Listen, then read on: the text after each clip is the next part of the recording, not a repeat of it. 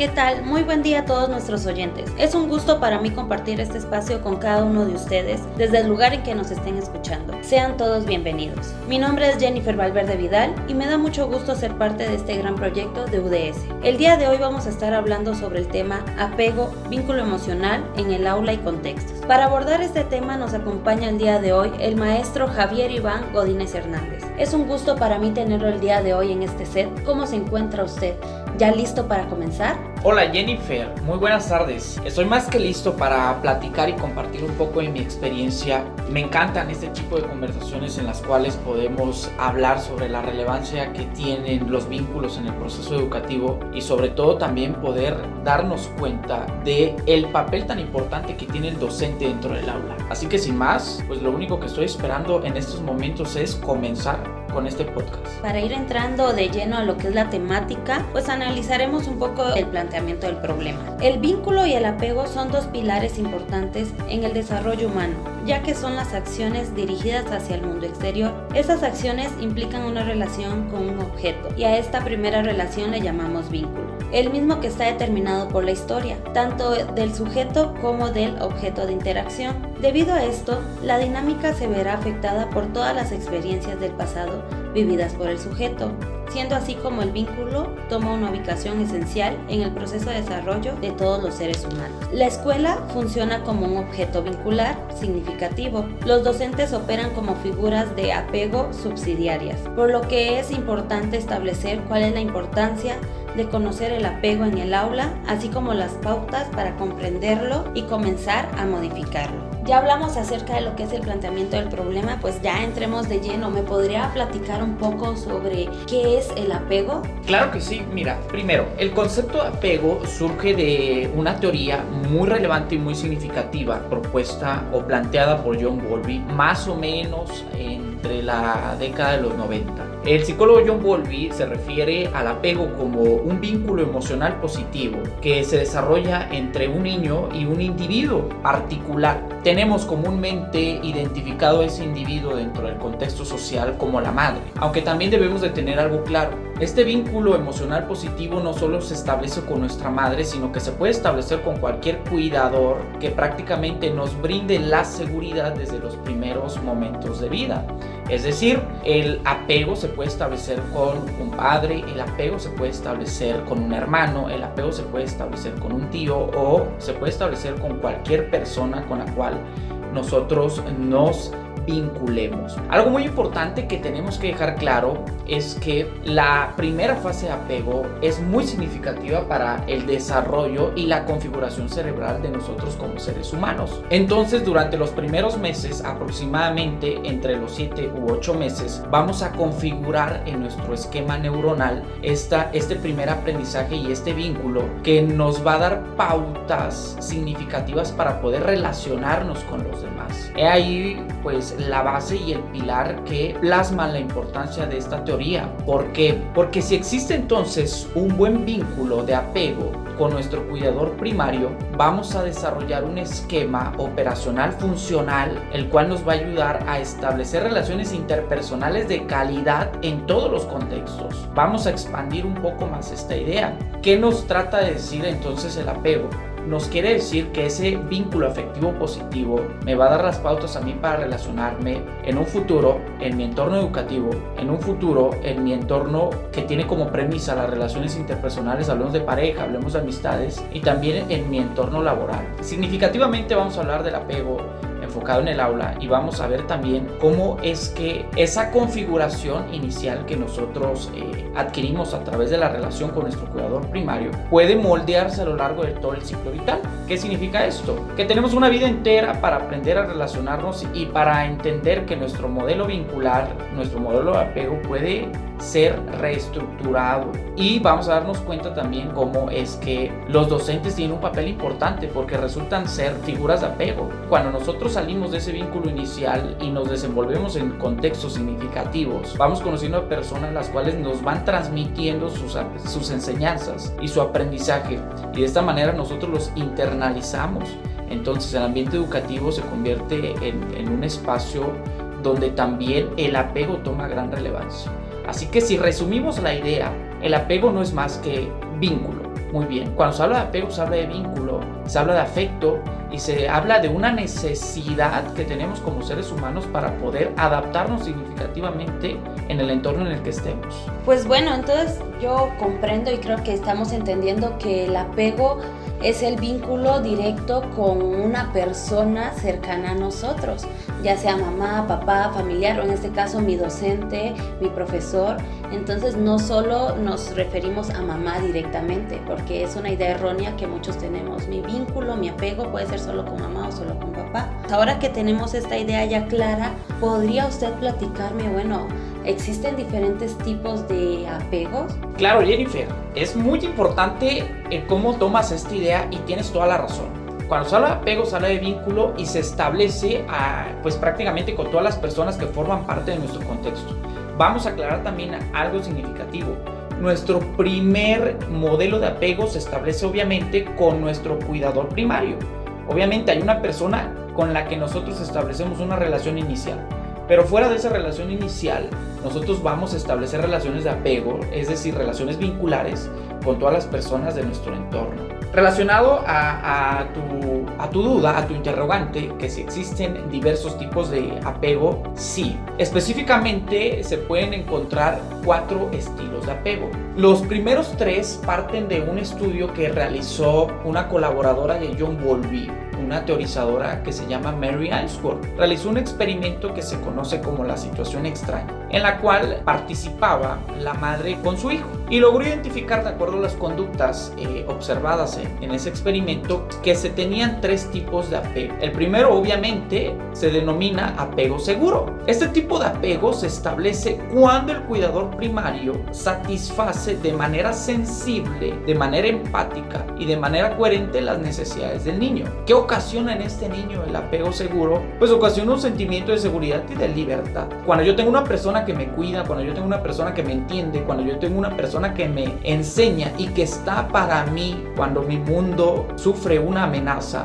entonces yo me voy a sentir pleno y puedo explorar y por consecuencia puedo aprender. Ahora bien, los otros dos tipos de apego que identificó Mary Ainsworth van de la mano con la inseguridad. El segundo tipo de apego, que ya sería un apego inseguro, se conoce como ambivalente. El apego ambivalente se desarrolla cuando el cuidador primario establece una relación no coherente nosotros. Es decir, cuando yo tengo a lo mejor a una madre, a un padre, a un tío, a un abuelo, a la persona que me cuide a mí, en los primeros momentos de vida de una manera intermitente, que no está siempre. Que días me quiere, que días me ignora, que días eh, me hace sentir seguro y otros días no me hace sentir seguro. En el cerebro del niño se configura un esquema de inseguridad basado en la incertidumbre. Muy bien, entonces ese es el segundo tipo de apego, se conoce como apego inseguro ambivalente. Y tenemos también un tercer tipo de apego inseguro que forma parte del descubrimiento de Mary Ainsworth. Este apego se llama inseguro evitativo. Aquí pasa todo lo contrario.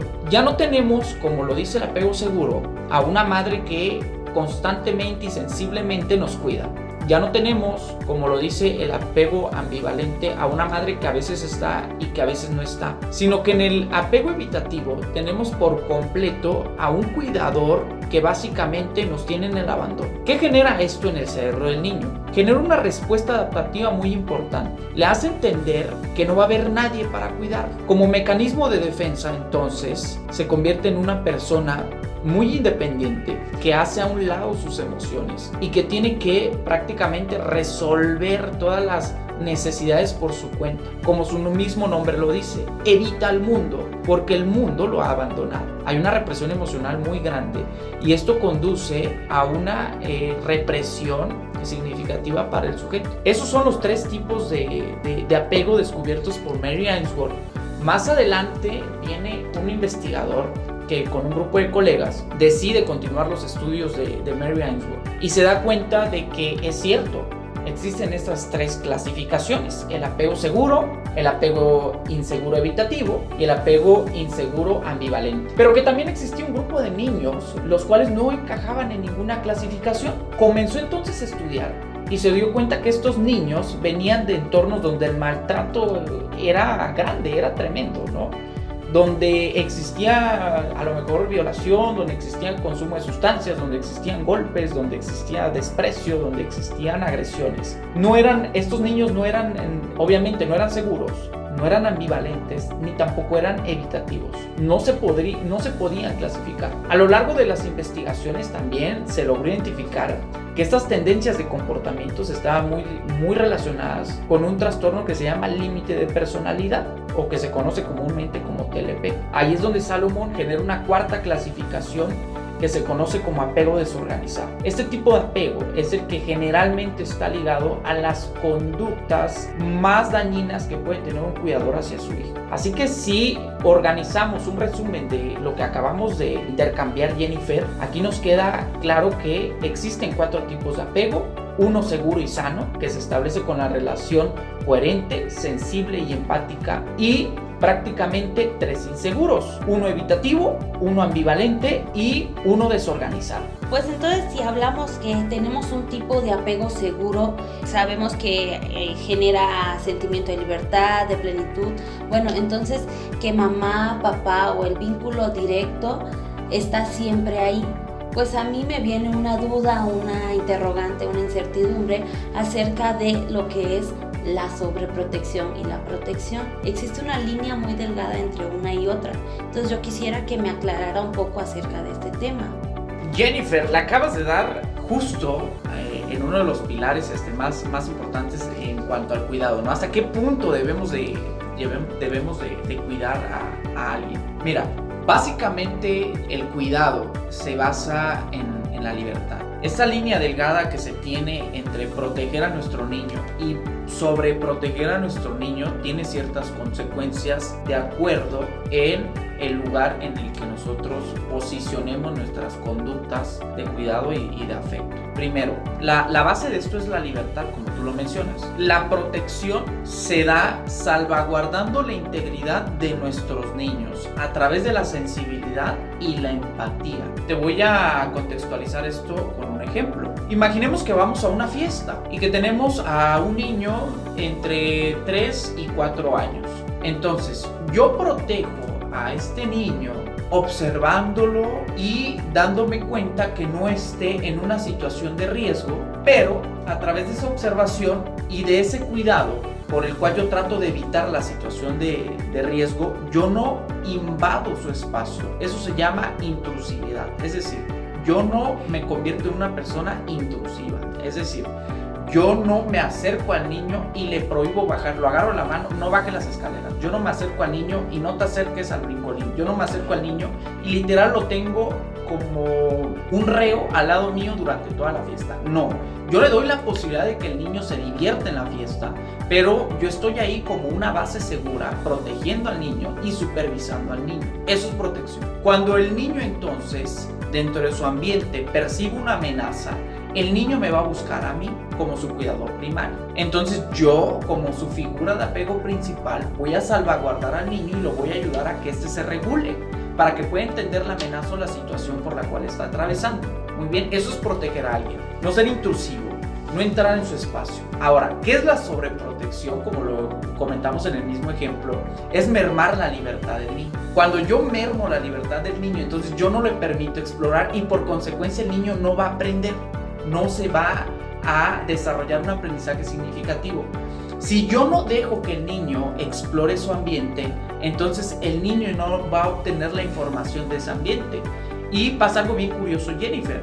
En esta vida nada es bueno ni nada es malo. Todo depende de cómo lo interpretemos nosotros y de la función que tenga para nuestro organismo. Cuando el niño va y percibe una amenaza, no es que esa amenaza sea mala, sino que esa amenaza va a cumplir una función de retroalimentación y que a través de mi tutela va a poder convertirse en un aprendizaje significativo para el niño. Ahora, la sobreprotección entonces se basa en eso, en mermar la libertad de exploración, en condicionar al niño a la percepción que yo tengo del mundo y que termina ocasionando, Jennifer, todo esto, inseguridad si yo no le permito a un niño explorar, entonces conforme el tiempo vaya pasando y este niño vaya creciendo, ¿cuáles son los significados que va a tener del mundo? Ningunos, más que los míos, basados en mi miedo y en mi ansiedad como adulto.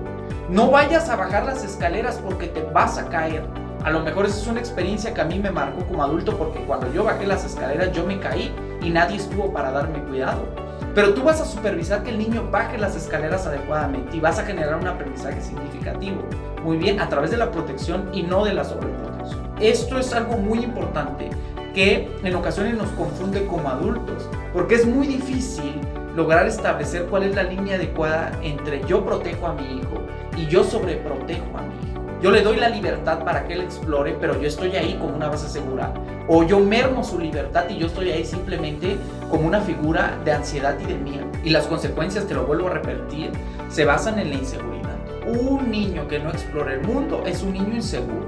Es un niño que no tiene la oportunidad de darse cuenta que existen amenazas. Es un niño que no va a poder desarrollar también una capacidad a la frustración porque no va a dar, no va a poder entender que a veces las cosas pueden salir bien o pueden salir mal. Nuestro trabajo, nuestro papel entonces como adultos, como personas conscientes, consiste en eso, en observar, en sostener un papel de base segura y en permitir principalmente la libertad. Así que esa es la premisa principal entre la protección y la sobreprotección. Bueno, pues es muy importante esta aclaración. La verdad sí quedó bastante clara la respuesta. Ahora que hablamos sobre este tipo de inseguridad, este tipo de seguridad que podemos llegar a tener desde nuestro apego, desde nuestro primer vínculo, ¿por qué hablar del apego en el aula? ¿De qué manera esto puede afectarle al alumnado? Mira, el entorno educativo resulta ser un espacio en el cual nosotros nos vemos inmersos desde una edad muy temprana y también resulta ser un espacio muy importante para el aprendizaje, para el desarrollo de nuevas experiencias. ¿Por qué se debe de hablar de apego en el aula? Por una simple razón. Como lo dejó claro Bowlby en su teoría, el apego se moldea a través del ciclo vital. Y como también lo dejó Bowlby claro en su teoría, las figuras de apego se van expandiendo a lo largo de ese ciclo vital. Es decir, yo comienzo con una figura de apego principal o primaria, como se conoce formalmente, que puede ser mi madre, mi padre quien me cuide durante los primeros momentos de mi vida. Pero también me voy a relacionar con otras figuras de apego, se conocen como figuras de apego subsidiarias, que en este caso terminan siendo mis docentes, mis compañeros de, de salón, ¿no? Eh, inclusive vamos a, a llevarlo en, un espacio más amplio, hasta la señora de la tiendita de la tienda. Es decir, todos aquellos sujetos con los cuales nosotros nos vinculemos en el entorno educativo son figuras de apego subsidiarias. Son personas que van a tener un intercambio de información con nosotros. Vamos a aterrizar más específicamente entonces la idea. ¿Por qué hablar de apego en el aula? Primero, hablemos de los dos actores principales dentro del contexto educativo, el educador y el educando. El educando es el alumno y el educador pues es el maestro. El maestro tiene la posibilidad de, no vamos a decirlo de, una manera muy tajante corregir, pero sí tiene la posibilidad de reestructurar a través de su modelo vincular y de apego el modelo de apego del educando. ¿Qué nos quiere decir esto? Que si tenemos a un alumno que a lo mejor viene con patrones o pautas afectivas un poco disfuncionales, el papel mío como docente va a ser ayudar a que este alumno pueda regularse en el espacio interpersonal y pueda configurar positivamente o reestructurar ciertos patrones del modelo vincular que trae y por consecuencia generar un desarrollo positivo. Hablar de, del apego en el aula significativamente involucra hablar de cambio. He ahí la importancia de conocer también todo lo relacionado a la afectividad y lo relacionado a la parte emocional de los sujetos con los cuales nosotros intercambiamos espacio.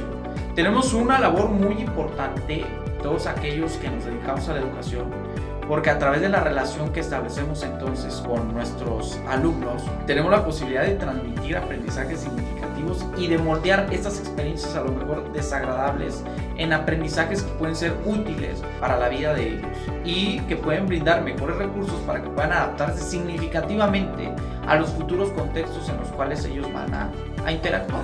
Pues bueno, entonces yo puedo este, entender en lo que usted me está diciendo que el docente ayuda a reestructurar, ¿no? Es la palabra que utilizabas, reestructurar lo que es el modelo de apego que tenía el alumno, ya sea seguro o inseguro, hablando de los que mencionamos anteriormente. Entonces se puede moldear para poder generar un aprendizaje significativo en cuanto a enseñanza-aprendizaje en el aula. Claro que sí, Jennifer. Mira, cuando los docentes son conscientes de los mecanismos de apego, como tú lo mencionas, van a estar mejor informados sobre los procesos de construcción de las relaciones sociales y por consecuencia van a tener mayores posibilidades para poder modificarlos en pro de un resultado positivo. Muy bien, y de esta manera generar un clima socioemocional de empático dentro del, del entorno. También debemos de tener claro que la importancia del papel del maestro como base segura es relevante, muy bien, porque como tú lo mencionas, cuando hay un apego seguro por parte del, del, alumno, pues lo único que el docente transfiere con la seguridad emocional que él domina, pues son los nuevos recursos que el alumno puede utilizar para poder adaptarse de una manera significativa en los contextos futuros. Y en los apegos inseguros le brinda la posibilidad de introspección al educando para que éste pueda darse cuenta que existen nuevas formas de vincularse sanas y positivas que pueden ayudar de una manera significativa a su desarrollo. Perfecto. Pues bien, ya hablamos este, un poco de la parte emocional, social en cuanto al apego. Pues ahora a mí me gustaría saber un poco más en la parte fisiológica. ¿Cómo se relaciona el apego con la corteza prefrontal y el aprendizaje? Mira, hay una teoría muy importante que aborda el, al proceso de desarrollo cerebral. Es la teoría del Paul MacLean. Paul MacLean era un neurocientífico. Es una teoría muy vieja, pero que nos brinda las pautas para poder entenderla. Era un neurocientífico que comenzó su estudio y propuso una división del cerebro de manera ascendente en tres partes. Te voy a explicar o voy a compartir todo esto para que podamos contextualizar cuál es el papel de la corteza prefrontal dentro de las relaciones vinculares. Divide al cerebro en tres partes de manera ascendente. La primera parte se conoce como cerebro reptil, que es la parte más baja del cerebro. La segunda parte se conoce como cerebro mamífero, que involucra todo lo relacionado al sistema límbico. Y la tercera parte, que es obviamente la parte más nueva de la evolución, se conoce como corteza. Ahí es donde podemos encontrar básicamente la parte prefrontal, se denomina prefrontal porque literal está en nuestra frente, la, más próxima a, a, nuestra frente. La corteza prefrontal mantiene una comunicación eh, unidireccional con las otras dos áreas, con los otros dos sistemas, con el sistema límbico y con el sistema primitivo, con el cerebro reptiliano. ¿Qué nos quiere decir esto? Nos quiere decir entonces que hay un flujo de información basada en nuestras experiencias emocionales y hay un flujo de información también basada en nuestras, en nuestras experiencias primitivas. El área prefrontal se encarga de las funciones ejecutivas y de procesar principalmente información cognitiva. En cuanto a las funciones ejecutivas, pues aquí tenemos eh, los procesos de toma de decisión, el pensamiento, el análisis y demás, diversos procesos mentales complejos. ¿Cómo se relaciona entonces el apego con la corteza prefrontal aprendizaje sencillo. Mi corteza prefrontal va a encargarse de analizar y de tomar decisiones, pero va a estar condicionada por las experiencias emocionales que nosotros hayamos tenido. Yo puedo aprender significativamente entonces en mi entorno educativo si este entorno educativo me brinda la seguridad, me brinda prácticamente la base que yo necesito para poder desarrollarme y sobre todo las experiencias plenas que van a ayudarme a tomar una decisión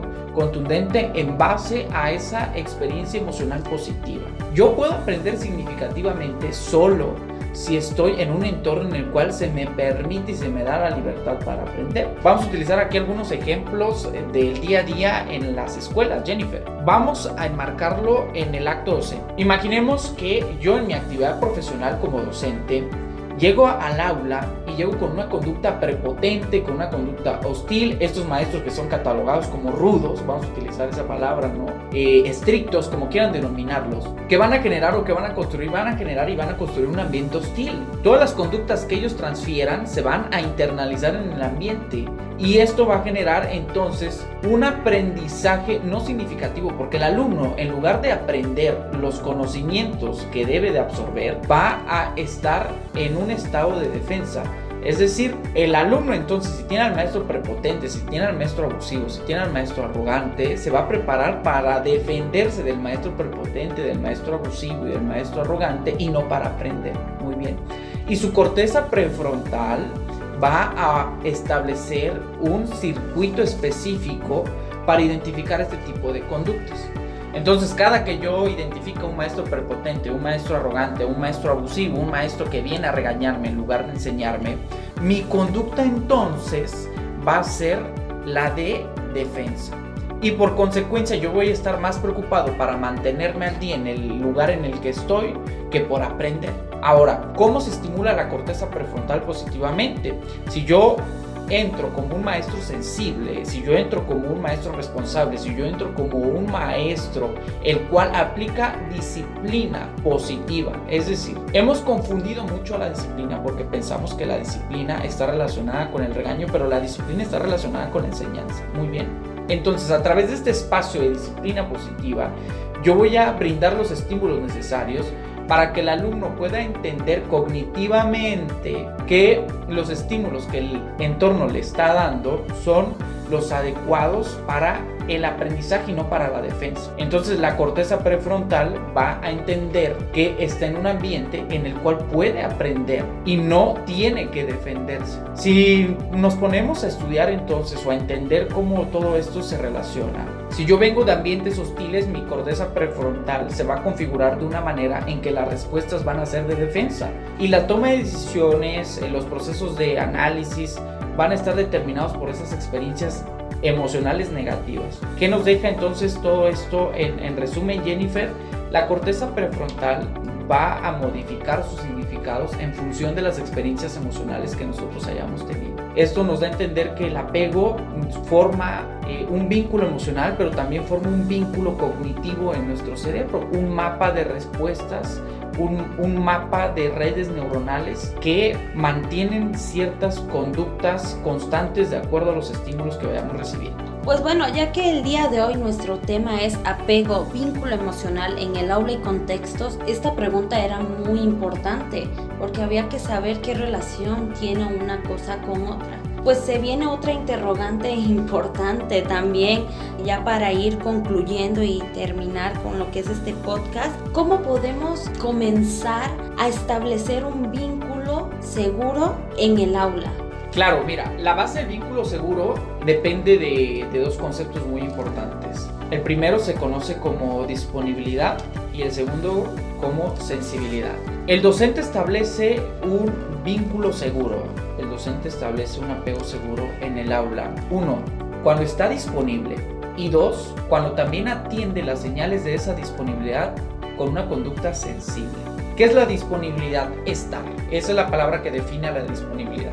Si yo le enseño a mis alumnos que yo estoy, que yo estoy cuando, ellas, cuando ellos tengan duda, que yo estoy cuando ellos se sientan amenazados, que yo estoy cuando tengan incertidumbre, que yo estoy como un docente activo para responder ante sus necesidades, van a comenzar a sentirse seguros. Y dos, si yo les enseño también a mis alumnos que yo voy no solamente a estar ahí, sino que voy a estar de una manera sensible, ahí es donde el cerebro comienza a aperturar una confianza natural que se conoce como confianza epistémica.